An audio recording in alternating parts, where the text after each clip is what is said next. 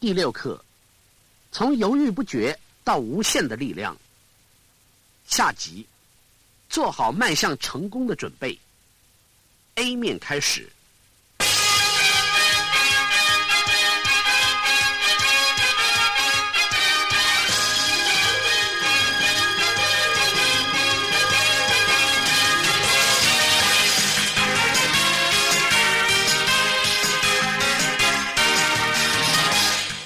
好迈向成功的准备。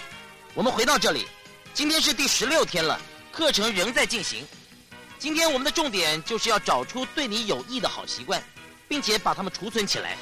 这样我们就不用再时时去想到底是哪些习惯使我们成功。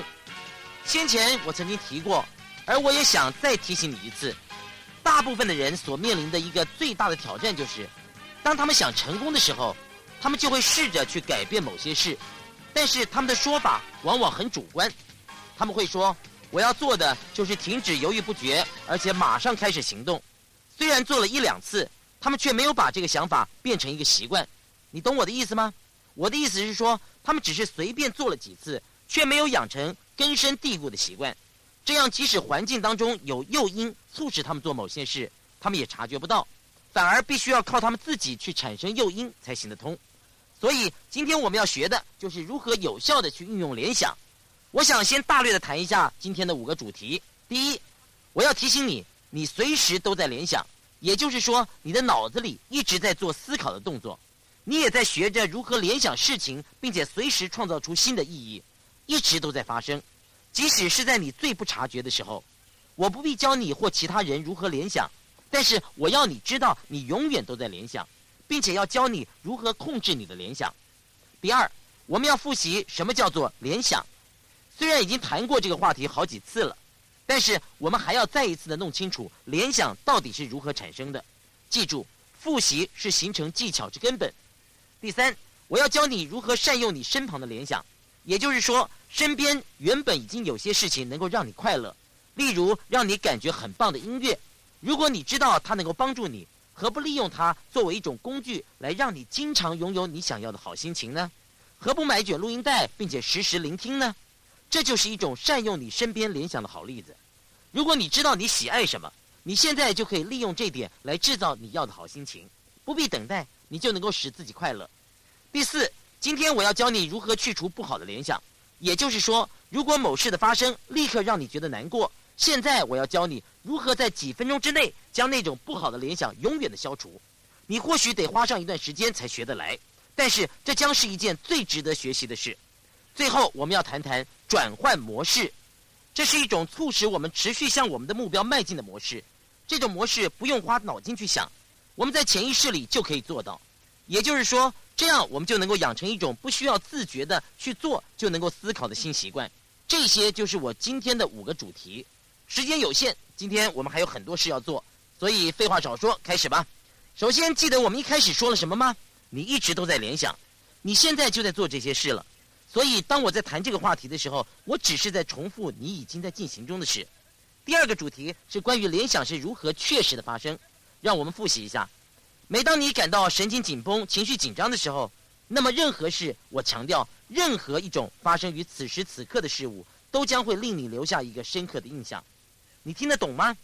如果某件事令我疯狂的大笑，当我在大笑的同时，如果你一直发出某些声音，并且做鬼脸，那么很快的，我就会将这几件事串联起来，而这也就是我们已经谈过许多次的艾凡帕夫洛与他的狗的基本原则。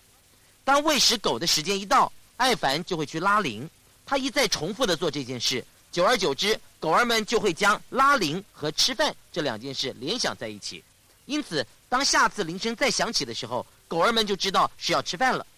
电视广告也经常利用这种同样能够令人产生联想的效果。至于联想是如何产生的呢？举例来说，某人去参加一个丧礼，假设是他父亲的丧礼，毋庸置疑的，他们一定会觉得很悲伤，情绪也会变得很紧绷，也就是说，相当的沮丧。当这种感觉发生的时候，他身边的任何事物。任何一种使这个人极度沮丧的时候所见所闻的任何事物，都会令他留下难以磨灭的印象，而且他会将这些事物串联起来。譬如在此时，如果有好意的人走过来试图安慰他，拍拍他的肩膀，对他说：“嗨，约翰，我知道你很难过，但是你得坚强点。另一个人也说：“是啊，约翰，别再伤心了。”然后重复着同样的动作。然而这些都是徒劳无功的。约翰早已经感到极度的沮丧，那都是无法改变约翰的心境以及情绪。也就是说，约翰会停留在那样的情绪，而发生了某种的情况，他会如何呢？约翰已经产生了消极的联想。换句话说，或许六个月之后，约翰会觉得好多了，他就能够接受父亲过世的事实，也学着调试自己。但是如果他又突然碰见丧礼上的客人，对他说同样的话，同样的拍拍他的肩膀，并且安慰他，也就是说，约翰又受到与当时一模一样的刺激，在那一瞬间，他会怎么想呢？沮丧，而更惨的是，他可能自己都不知道为什么会感到如此。同样的事是否曾经发生在你的身上呢？你是否曾经突然之间感到沮丧，却不知道是因何而起？让我告诉你为什么，这是因为某事使你开始联想了。现在或许你会说，东尼呀，没有人会触碰我哎。难道触碰是唯一能够使你产生联想的动作吗？当然不是，你也可能会有听觉的联想。当你走在一个房间里面，听到某种你没有听过的音乐正小声的播放着，那可能会立刻使你联想到沮丧。又例如，曾经虐待过你的人用某种眼神看着你，当你下次看到另一人对你施以同样眼神的时候，即使他不是那个虐待你的人，你也会有同样的感觉。或者是某一个味道，也可能勾起你同样的回忆。你是否曾经闻到某一个味道，像是祖母的苹果派，或者是其他东西，而令你联想到某件事？生活周遭充满着各种能够令我们产生联想的事物。我之所以这样说，是因为我想再次的强调：每当你或是你身旁的任何一个人感到情绪紧绷的时候，尤其是当身心都感到如此的时候，任何发生在当时的特定事情都会令你永生难忘。当你在感到相当沮丧的时候，见到了某个你所爱的人，如果他无法安慰你，当你一次一次的生气，却又一次一次的见到他，这样的情况一再的重复发生，那么以后当你一见到这个人的时候，你就真的会感到沮丧了。而这种所谓的消极联想，也正是摧毁许多婚姻的原因。夫妻们每天必须要面对许多跟他们彼此毫无相关的问题。如果这些财务、家人或是工作上所遭遇的难题和挫折无法立刻解决，而被卷入家庭纷争的话，也就是说，如果他们不赶紧努力制造一些积极的情绪来把问题改善，反而是让消极情绪来主宰他们的话，那么久而久之，问题就会越来越严重，直到有一天，有一方会抱怨的说：“天哪，真希望我是和某人而不是和你在一起，因为和他在一起，我觉得好多了，感觉不到一点负担。”许多婚姻的失败都是缘由于此，你不会想吃这种苦的，所以你会开始正视联想的重要性，而也正因为如此，你才能够促使自己去创造出你所想要的结果。你或许会说：“东尼啊，做到联想之后，我该做什么呢？”你要学习如何消除令你感到消极的联想，而这种方法就叫做摧毁联想。首先，让我告诉你，制造联想有两个步骤，第一。将你自己放在一个能够使你产生联想的境界。换句话说，如果你想要产生联想，你就得要想想你曾经在何时有过那种被激励、兴奋或者是害的感觉，并且设法回到那个时候。我的意思是指重新回到那个引发你联想的时候，回到你曾经有联想感觉的时候。假设你就身处于那个时候，让你就能够达到这个境界。步骤二就是做一些特定的事。并且将它和你的感觉一起联想，所以你可以想象自己处于这样害的境界，并且拍手说 yes，拍手说 yes，拍手说 yes，拍手说 yes，反复的做这个动作，每做一次就再次加强你的感觉，这就是重点。你一定得要有强烈的感觉，不能光只是胡乱的说 yes yes yes yes，那是行不通的。你必须要将它和你的感觉一起联想，并且让全身都有这种感觉，重复多做几次。你就能够将你的情绪、思想以及神经系统，还有 yes 串联起来，而觉得充分被激发，情绪到达嗨的境界，有道理吗？所以你要做的就是我所说的这些。以我自己为例，我已经将各种不同的感觉和我的手指联想在一起，以至于每次当我一碰触到我的食指和拇指的时候，我就会感到充满活力。而这也是我写的第一本书《无限的力量》它的秘诀。如果你读过这本书，你就知道它蛮厚的。另一本书《唤醒体内的巨人》也是一样。从那之后，我就开始试着写一些较薄的书，例如《来自朋友的谏言》和《大步伐》。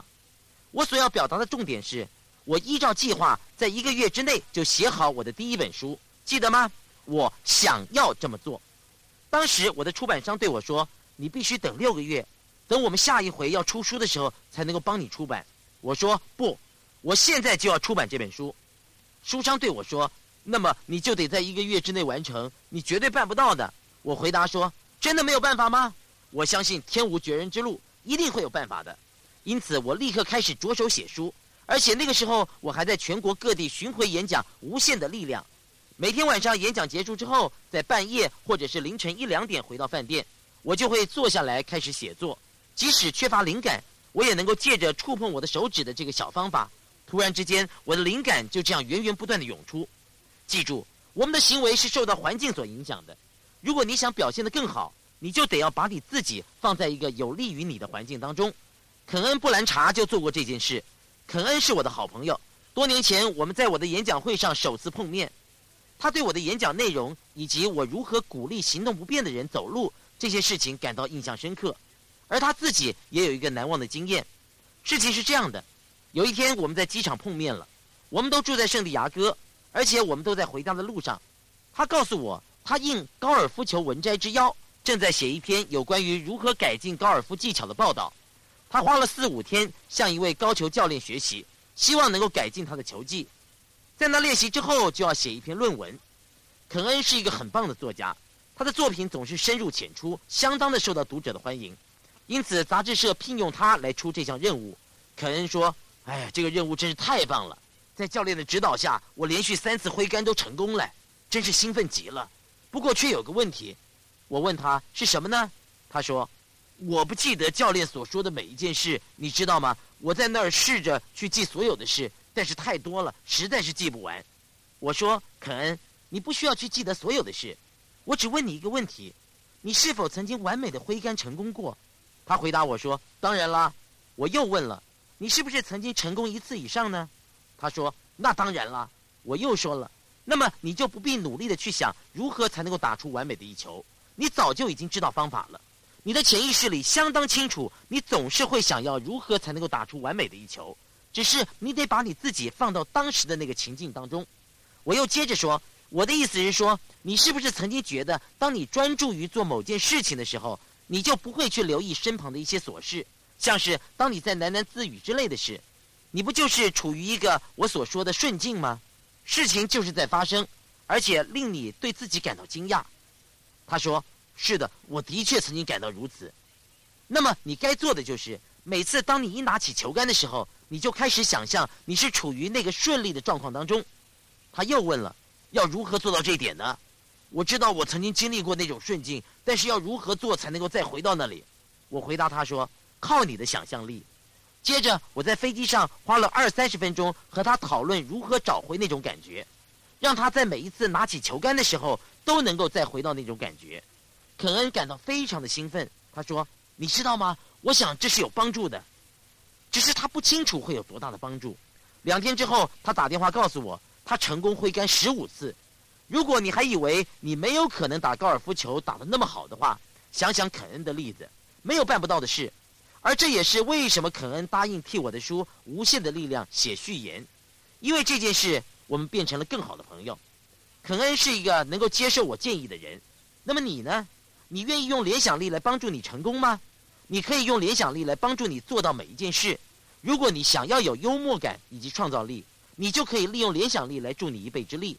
以我自己为例，我很少在星期一早上醒来走进演讲厅，并且抱怨说：“天哪，又是另一场演讲！这已经是我一百零三天内的第九十七场了。”我不会让这种想法出现，因为每次我演讲的时候总是尽心尽力，因为这是我的处事原则。与其要情绪低落的做一个不好的演讲。我总是运用联想力，使我能够立刻精力充沛的工作，以达到我的自我要求。我也要你向你自己挑战，做和我同样的事，找出一些能够使你从充满挫折感立刻变成活力充沛，或者是从愤怒立刻变成开心的联想，这不是很好吗？而你所要做的事，就是想想你何时觉得很开心，并且对此制造一个联想，或许是抓着耳朵说“啵啵啵”，随便你怎么做，一旦你设计好之后，当你下次再感到生气的时候，就抓着你的耳朵说“啵啵啵”，如此一来，你就能够马上进入愉悦的心境。即使无法马上大笑，至少你也会觉得开心。我要你制造一些能够控制你思想的关键，你应该能够主宰一切的。这就是如何制造联想的方法。有两个步骤，让自己进入某个状况。一旦进入状况之后，一再重复的做某一件特定的事，一直做到你留下深刻的印象为止。如果你想多学一些有关联想的事，或你想更得心应手的运用联想，有两个方法：第一，练习；第二，如果你想知道更多的妙招，那么请与我们联络。我们有一系列的录影带课程，会教你如何做。我们不但会有慢动作，还会一直不断的重复。课程当中包括了如何消除恐惧症或类似的问题，看了不但可以自助，还可以助人。不过今天我们要做的事，就是确定你都能够活用今天所学，因为该教的都已经教了，你随时可以现学现卖。现在你或许想问，一个联想可以持续多久呢？这得看情形而定。当联想产生的时候，控制联想的持续性的其中一个因素，你必须要找出来，也就是你对此联想所产生的第一印象有多深刻。也就是说，当你印象深刻、动机强烈的时候，所产生的联想，会比印象不深的时候所产生的联想要强烈的多。换句话说，如果你没有很深刻的印象，那么你的联想就不会持续很久。我说的有道理吗？第二，要让联想持久，你就必须把它和一个独特的事件串联起来。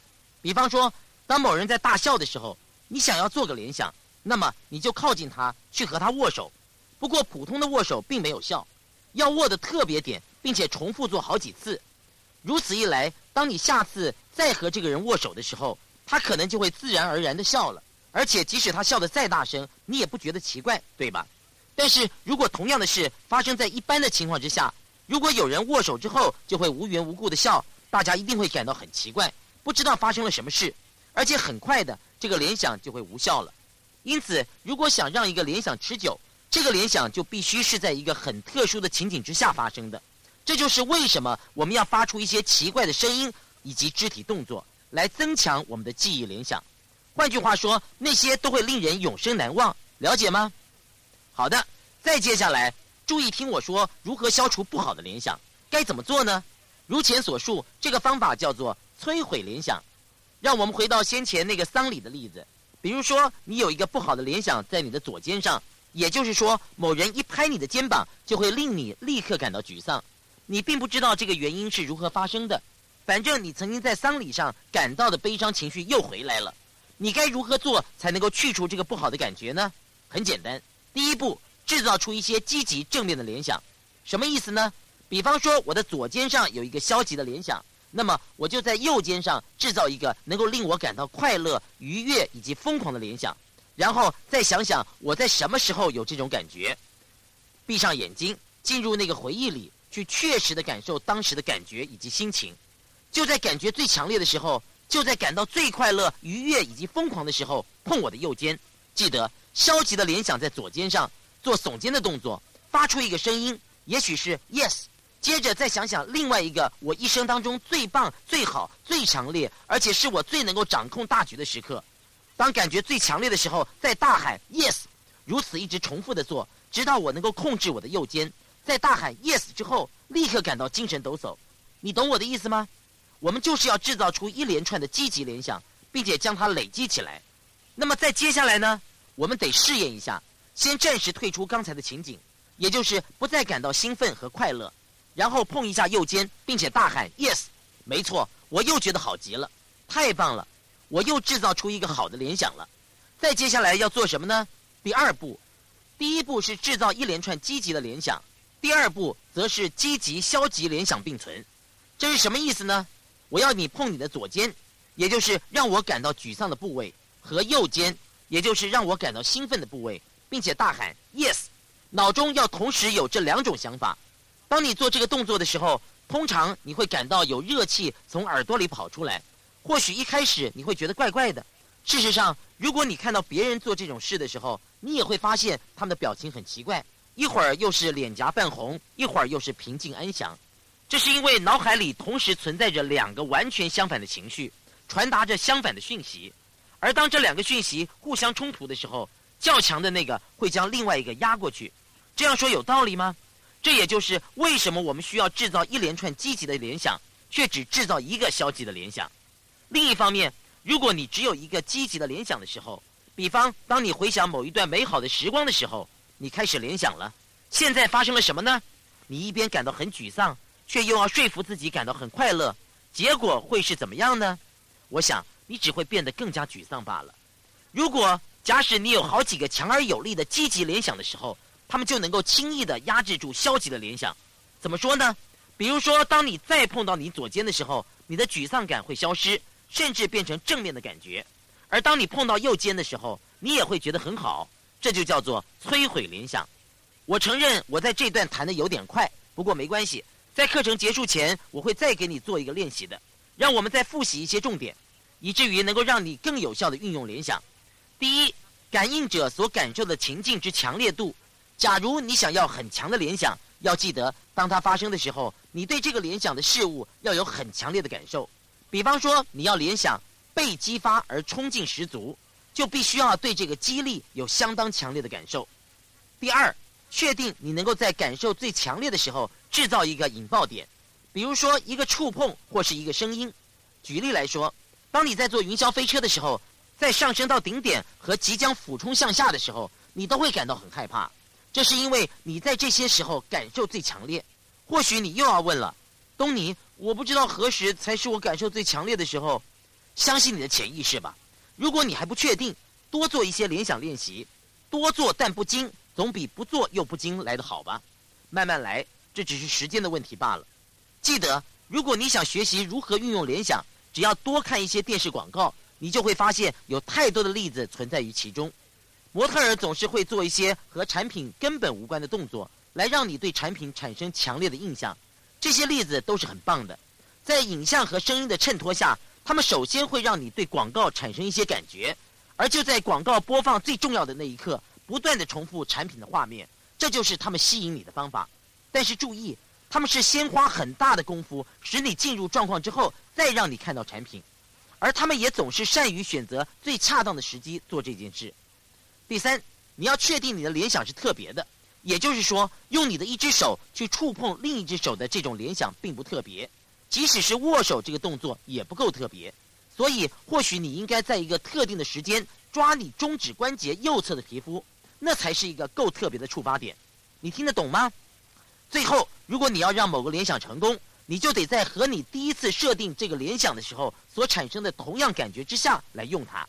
换句话说，假如我的联想是设在肩膀上，那么很明显的，同样的联想在手肘上就行不通了。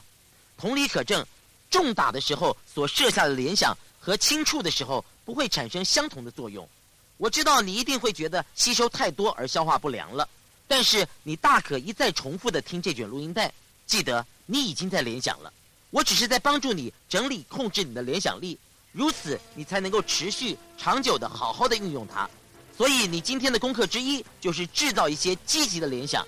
这样一来，无论在何时何地，你都能够精确的掌控所有发生在你周遭的事情，并且拥有你所想要的感觉。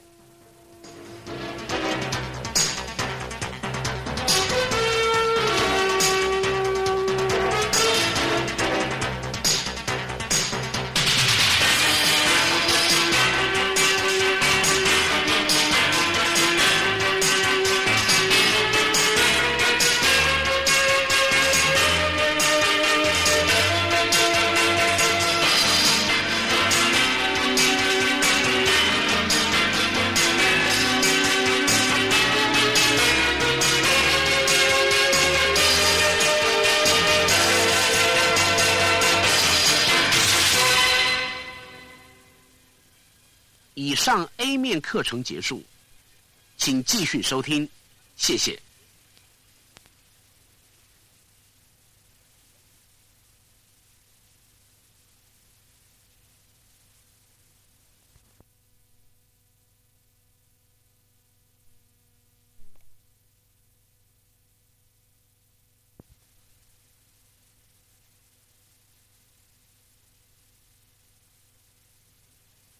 B 面开始。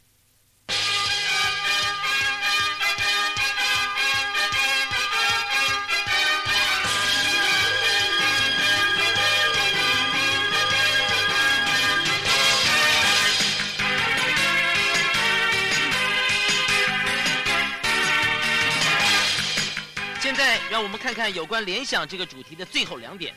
首先是关于我们要如何善用已经存在的联想呢？比方说，你可以用我先前所提过的音乐。另一个例子是关于如何利用身边的人。我们公司很幸运的能够有一些能力很强的业务代表去做演讲，例如商业社团的免费演讲，借由他们的力量，更多的顾客能够被吸引来参加我们的课程。我们在全国各地都有活动，而且我们也有一两千个顾客。因此，我们总是要派一些业务代表到全国各地去做宣传。然而，经年累月的做这些事并不容易，所以我就借着启发业务代表们本身已经具有的联想来帮助他们。我们用了许多种工具，例如我的录音带，我们也常常拿一些喜剧演员的录音带，像是艾迪·墨菲或者是任何他们喜爱的人，让他们在演讲前去听，使他们在笑声中进入最佳的状况。这和坐在那里穷紧张以及担心我会表现得如何是有很大不同的。你也可以试着使用那些联想。如果你是一个商人，我会再教你一个如何在商场上善用联想的好方法。商场上到处都充满着联想，因为那儿早已经存在各式各样的习惯、礼节和仪式。如果你能够有效地运用联想，结果将会好的令你无法想象。让我给你一个例子。先前我曾经提过这套课程对陆军所产生的影响。但是我却没有解释我是如何说服他们采用这套教材的。事情是这样的，我对负责和我洽谈的将军保证，这套教材一定有效。如果没有效，他们可以全数退款，所以不会有任何的损失。也就是说，这是一个双赢的交易。于是将军决定试试看。在他的安排下，我和我的伙伴以及一些负责此案的军官召开一个会议，讨论交易的相关事宜。有趣的是，我们在一间巨大的地下会议室开会。事实上，它是一个地下指挥中心。如果说这个会议看起来像是在拍电影，一点也不为过。会议桌呈马蹄形，而在桌子正前方，将军所坐的椅子看起来非常的明显。在谈到价钱的时候，我碰到一个问题：对方认为我所要求的价码太高，这对我来说是很不利的，因为我已经答应将军，如果这套教材无效就不收钱。但是我仍然不放弃。最后，我忽然有一个灵感。我开始一边讲话，一边在房间里面走来走去，并且开始不时的在将军所坐的那个位置旁边停下脚步。要知道，那个将军的位置就是我们所说的主要联想，也就是说，这些军官已经被训练成必须对从这个位子所发出的任何命令有迅速而毫不迟疑的反应。这就是联想的力量。因此，我就开始在讲话时的某些重要时刻，在椅子旁边停下来，如我所愿。我的策略开始生效了。当我站在这个椅子旁边的时候，所说的每一句话似乎总是得到很少，甚至于没有反对的意见。最后，当我的伙伴和我都开始站在椅子旁边和他们谈的时候，突然之间，我在那个椅子上坐了下来，并且立刻开出我想要的价钱。如我所料，并没有任何反驳的意见。那些军官们看看彼此，并且说：“好吧，就让我们来试试看这套教材好了。”由此可见，联想在协商当中所扮演的重要性。我要你知道，联想时时存在于你的身边，只要是你留心注意，并且好好的利用它。电视广告靠的就是这种联想的效应。还记得 Michael Jackson 的故事吧？百事可乐用 Michael Jackson 作为其广告明星来吸引消费者，但是如你所知，一旦 Michael 做错任何事，百事可乐就不再请他做广告了，因为他们不想和他扯上任何的关系。反之，一旦人们觉得 Michael 是无辜的，百事可乐又把他请回去了。这就是联想的力量，真令人惊奇。你可以用同样的招数来教导你的孩子，你可以用同样的方法，像是找出某个人当孩子的偶像，并且借助此人的力量来说服孩子。例如，你可以对孩子说：“你知道吗？你的偶像会希望你做这个和那个。”看看发生了什么。如果你相信的话，你会发现你的孩子马上就会对这些话产生很大的反应。而更妙的方法是，如果你能够找到有关这个偶像的报道，其中他说了某些你也赞同的话，你就可以把这些报道拿给孩子们看。这些东西的影响力可是无远佛界的。我要你训练你的创造力。你的身边有哪些联想呢？要如何才能够更有效地运用它们？如果你是一个推销员，你该做什么事来让第一次见到你的人就会对你产生好感？你还记得奥利弗诺斯将军吗？他是否曾经有效地利用联想来改变民众对他的想法？根据民意调查的统计资料显示，在电视转播的听证会前，只有不到百分之二十五的美国民众相信他，但就在短短几天之内，民意调查却显示他的支持率却上升到百分之六十甚至更高。到底发生了什么事呢？让我来告诉你。诺斯将军总是穿着制服参加听证会，那不是一件普通的制服，而是一套海军制服，而且将军胸上更挂满了所有他曾经得过的勋章。很显然的，他事前做了充分的准备。我们一看到他，就会有一个联想：这个人是一个英雄。你是否认为他所做的事改变了你对他的印象呢？我并不是在批评这是对还是错，我只是要你知道，他的幕僚的确善用了联想的力量来改善民众对他的印象。他在白宫的时候会每天穿着制服吗？当然不会了。那么为什么他那天要刻意穿着制服呢？很明显的，他很久没有穿了，而现在他却又开始穿了。由此可知，他懂得运用联想的力量。其实不只是他，每一个成功的人总是懂得如何去运用或者是制造联想来帮助自己。综合上面所说，我归纳出以下的几点：第一，我们总是在联想，但是我们要能够知道这个事实，以免错误的制造出消极的联想；第二，我们已经知道联想产生的过程，我也教了你一些制造联想的基本重点；第三，我们谈到如何消除消极的联想。所以，如果你有对你不利的联想，比方说看到老板就不高兴，你就知道该如何做才能够扭转情势了吧？第四，我们也谈到如何利用身边早已经存在的联想，希望你能够好好的留意他们，来帮你创造更多的力量，并且善用这些已经存在于周遭的联想。最后要谈的，也就是我要你做的一件事，叫做转换模式，它是用来帮助你联想某种感觉，也就是说。我如果让你回想你一生当中在何时曾经感到被爱，是否在被轻碰到你的耳朵的时候呢？你有过这种强烈的感受吗？是否一旦有人轻碰一下你的耳朵，你就会说 “yes”，感到被爱的快乐呢？重复的多做几次，直到即使你不再觉得快乐，一旦我碰到你的耳朵说 “yeah” 的时候，你就会再度拥有好的心情而觉得被爱。然后在关键的时刻，我会碰你的耳朵再说耶然后我会做好几次。即使你觉得心情不好，或者是想着心情不好的这件事，只要我一伸手去碰你的耳朵，并且说“耶”，你就会觉得被爱。其实这并不特别，我们也做过好几遍了。重点是我们会联想某个特别的情景。如果你能够帮助你自己，借着联想的力量，朝向一个新的人生目标发展，不是很好吗？听来很复杂吧？我的意思是说，如果你能够朝着一个特定的方向思考。也就是说，如果你能够专注于朝着某个方向发展，不是一件很好的事情吗？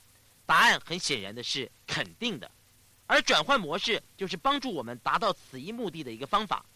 通常来说，我们是在录影带里面教授以下的这段课程，因为这段课程最好是能够亲眼目睹才会比较有效。不过我相信你听这卷录音带的讲解也能够学得很好，甚至更好。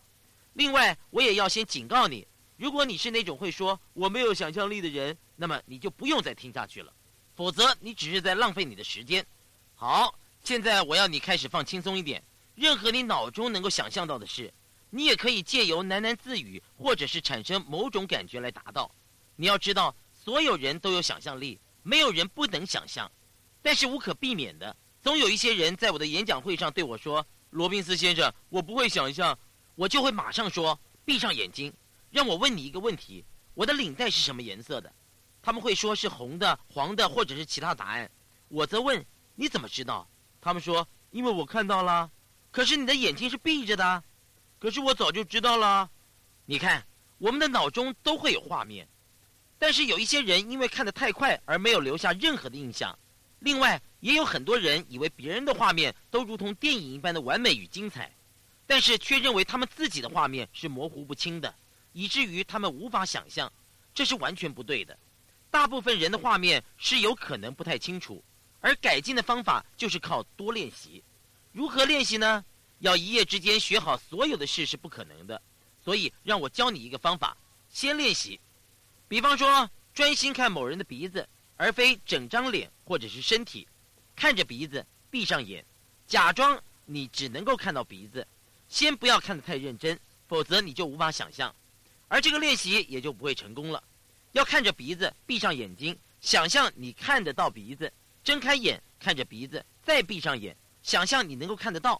如此一直重复的去做，而且要越来越快，直到你几乎是在眨眼睛，直到你分不清楚你是真的看到还是在想象。多练习几次，很快的你就会上手了。做好鼻子部分的练习之后，再做鼻子和眼睛的练习，然后是鼻子、眼睛、嘴巴和脸，最后扩大到能够看见整个身体的范围。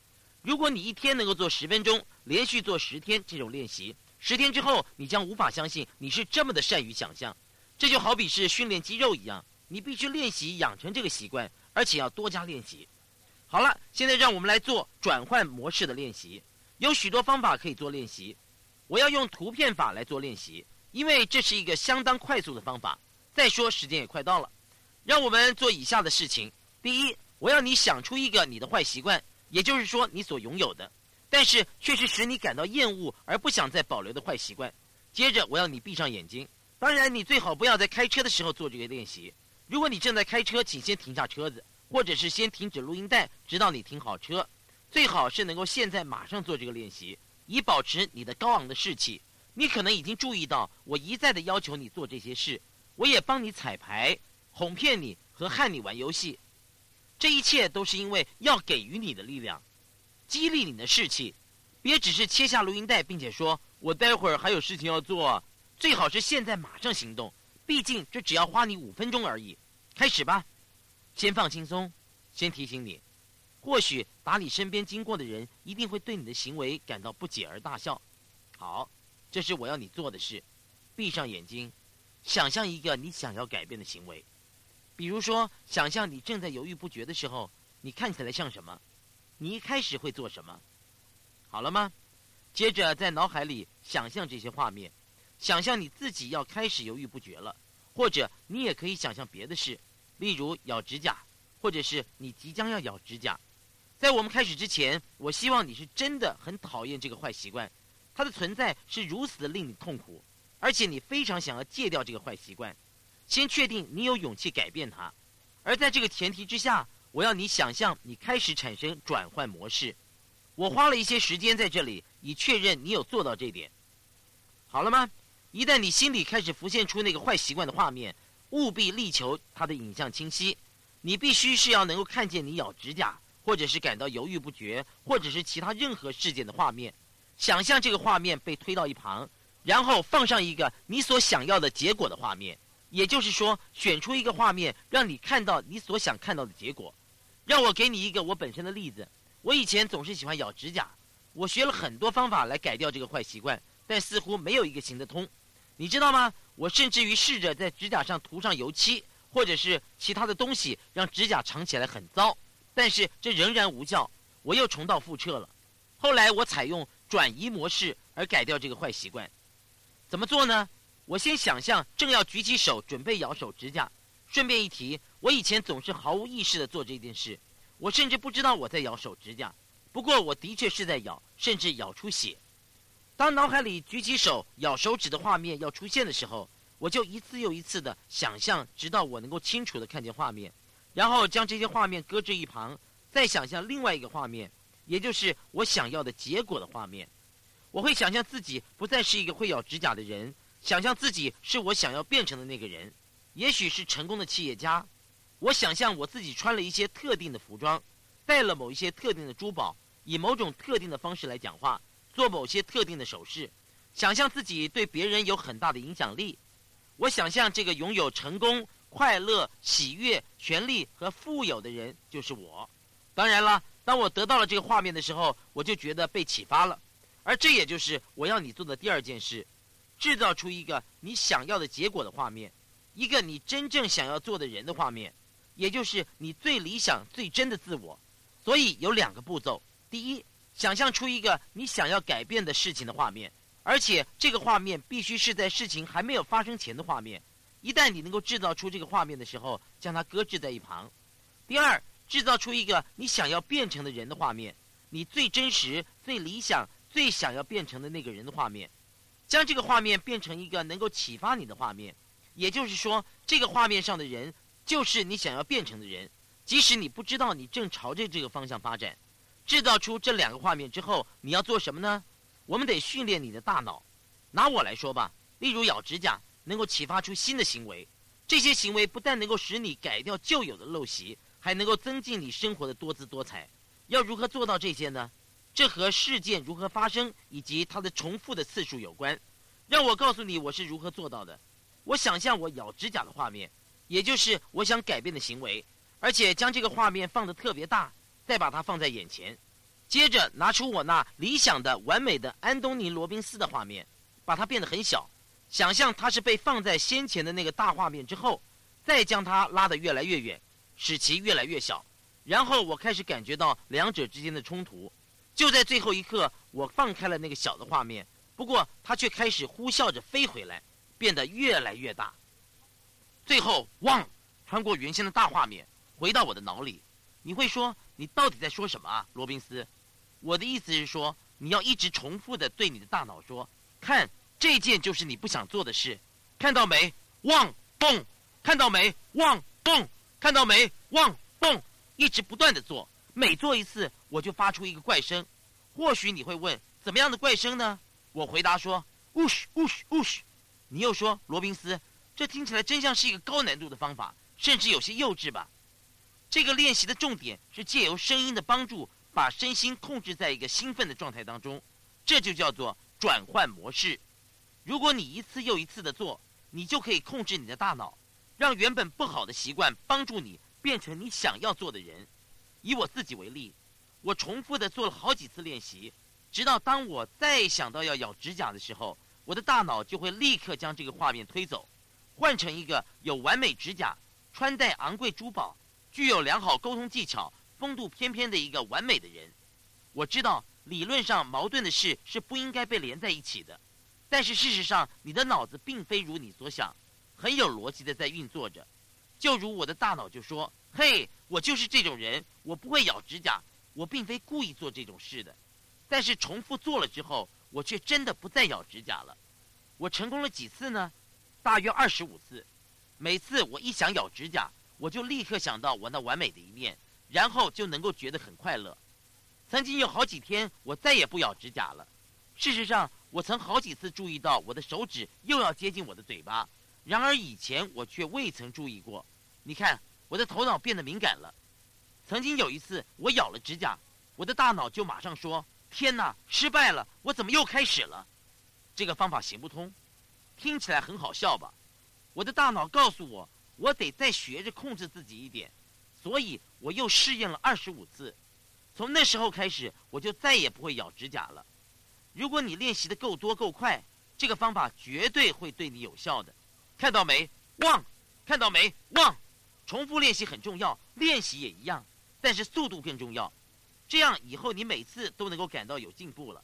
我说的有道理吗？我们做些练习之后就会结束这段课程。第一，把你想改变的那个画面摆在眼前，或许是你犹豫不决的画面。第二，拿出你最理想的自己的画面，而这个画面是要最能够启发你，让你变成做事绝不拖泥带水、拖拖拉拉的画面。把这个画面变小。放在另一个画面的后方，感觉两者之间有冲突，有如一个弹弓。然后当我一声令下，你就放出小画面，再感觉它飞回来，穿破原先的旧画面。在这同时，你要说忘。其实你也可以伸出你的手，想象将小画面拉回来，而且穿过旧画面，看见并且感觉你自己脱胎换骨。然后再做一次，再把旧画面拿回来一次，也就是你不想要的行为的画面，把它放大。放在你的面前，想象你想变成的样子，把这个画面变小，放到原先的画面之后，然后记得，当你一放开之后，它就像一个弹弓，会变得越来越大，直到穿过旧画面，并且将其摧毁，然后你就可以看到你所想要的画面了，而且你会觉得这个成就似乎现在就发生在你的身上。准备好了吗？再做一次。准备好了吗？呜嘘，再做一次。拿回旧画面。把小画面放在它的后面，好了吗？开始，呜嘘，确实的去感觉每一次的胜利，好了吗？再做一次，呜嘘，再做一次，快一点，呜嘘，再做一次，快一点，呜嘘，再做一次，快一点，呜嘘，停。现在我要你在脑子里做五次这种练习，而且越快越好。我不再说话了，你就专心做五次练习，而且要感觉每一次的胜利。开始，感觉很好吧？要确定你能够感觉每一次的突破。太好了，再做一次，很好，确定你至少做了五次，快一点，每一次都要再快一点。你当然你也可以做五次以上，太好了，现在你应该至少做了五次以上的练习了。现在试试别的事，想想你以往不好的行为，告诉我你脑子里在想些什么。如果你做的够快的话，不是你不再想到旧画面，就是你只听到那声“呜嘘”，你将得到的那个画面或是感觉。而你所要做的就是做的再快一点。这是你今天的功课。第一，我要你选一个你想要的情绪，不论是有冲劲、热情、兴奋、快乐、好奇、自信，或是创造力，什么都好，把它放在你的指尖上，并且制造一个联想。你要怎么做呢？一，选定一个情绪；二。把自己放进这个情绪产生的时候该有的感觉之内。三，将这个感觉和某一件事联想起来，或是弹手指，或是握拳头，或是拍手，并且说 yes 都可以。一再重复的做，直到你能够控制你自己，而且能够感觉到你想要感觉的事。听得懂吗？创造一个有效的、积极的联想，重复的做，直到它真的有效。第二，我要你至少做十五次转换模式。确信你能够由一个行事犹豫不决、拖泥带水的人，变成果断明确、绝不耽误的人。这些就是你今天要做的两个练习。今天我们学了很多，但是如果你能够运用这些，你就会发现他们能够完全的改变你，而且效果持久。这些招数都是强而有力的，请你一定要能够激励自己学学他们。如果有些部分你听不清楚，可以再听一次录音带。再次强调。获得资讯的方法有很多，就从你自己有的开始吧。如果你想要知道更多，请告诉我们。不过重点是，好好的利用你手边已有的资源，现在就开始做。明天的课程里，我们要开始谈谈如何发挥你体内的财务管理的天分，好好的练习你的联想。祝福你生活有热情。